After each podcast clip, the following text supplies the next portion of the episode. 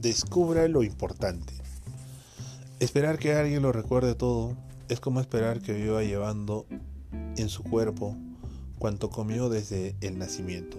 Arthur Schopenhauer, filósofo. Las personas tienden a recordar lo que tiene importancia para ellas.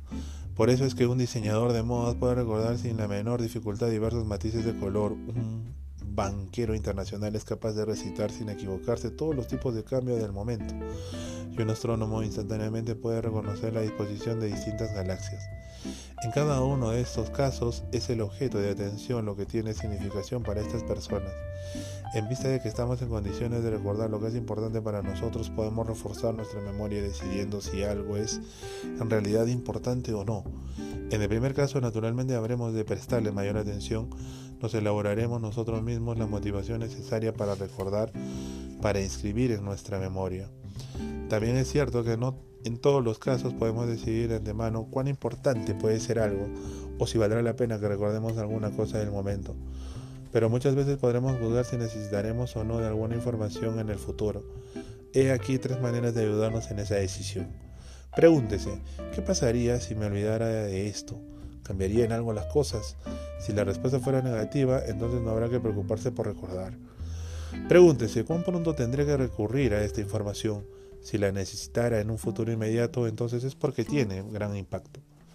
Pregúntese, ¿habrá alguna cosa que dependa de que recuerde o no esta información? La verdadera importancia de algo se mide por su valor relativo respecto de otros asuntos. En el proceso de tomar su decisión acerca de si algo vale la pena de recordarse o no, Usted estará determinado su importancia si piensa que algo establece una verdadera diferencia para usted y para otros. Si lleva implícito un impacto inmediato, entonces deberá ocuparlo alto de la lista. El hecho de conceder a una información determinada una alta prioridad de manera automática lo impulsará a prestarle más atención, con el fin de que sus músculos de la memoria estén a su mejor forma. Conviene desarrollar la costumbre de prestar una atención muy especial, muy dedicada, no superficial por ejemplo, la próxima vez que guarde sus llaves sean las de la casa o las del coche, hágalo con un gesto altamente consciente. No las deje en cualquier parte. Si las pone sobre una mesa, mire alrededor, observe cómo es la superficie en que se apoyan. Pregunte si es oscura o clara, lisa o rugosa, alta o baja, y si hay en medio algo. Mire bien las llaves, están formado un abanico o están apiladas. Quedó llavero contra la mesa plano vertical o horizontal? Píntese las llaves en la mente, pase los dedos por ellas, qué sensación produce. Ponga en juego todos sus sentidos. ¿Huele algo en ese momento? ¿Está fresco o hace calor?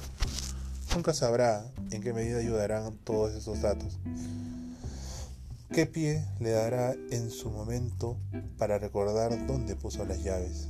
Es algo que al principio podrá demandarle algunos segundos, pero que terminará por hacerse instantáneo. Del mismo modo, cuando mantenga la proximidad, la próxima conversación, preste mucha atención.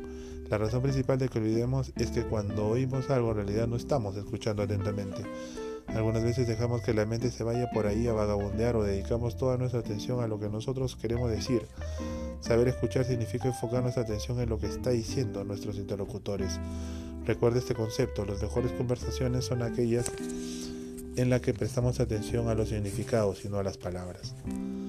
Recuerde que guardar en la memoria el nombre de una persona implica la misma capacidad que se emplea para no olvidar, donde se han puesto las cosas de uso diario y además que ha de guardarse en la mente el concepto de lo que esa otra persona dice.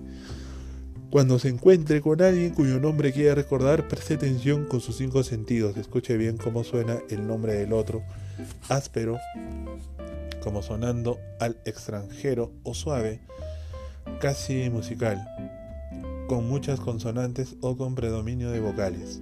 Se trata de una palabra larga como podría ser Alejandro, muy breve como Tim.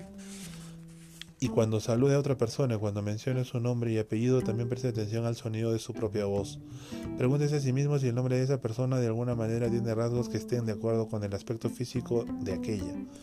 Observe bien, se le presta como una persona fuerte, se le presenta como una persona fuerte, vigorosa o más bien débil, frágil. ¿Qué contextura presenta esa persona? repare en el cabello, los ojos, el color de la piel de su interlocutor. Escuche atentamente el sonido de su voz, tanto como el nombre. Cuando estreche su mano, tome nota de la fuerza del apretón, de la textura de la piel. Percibe el aroma de algún perfume o colonia o loción. Establezca mentalmente una relación entre la impresión que la persona le haya causado y el sonido de su nombre. Por ejemplo, Carlos es el tipo alto, casi calvo, que aprieta la mano con fuerza y tiene una voz muy suave. Alberto es aquel bajito regordete tan descuidado en el vestir. Consejo, si quiere acordarse de alguien, préstele atención.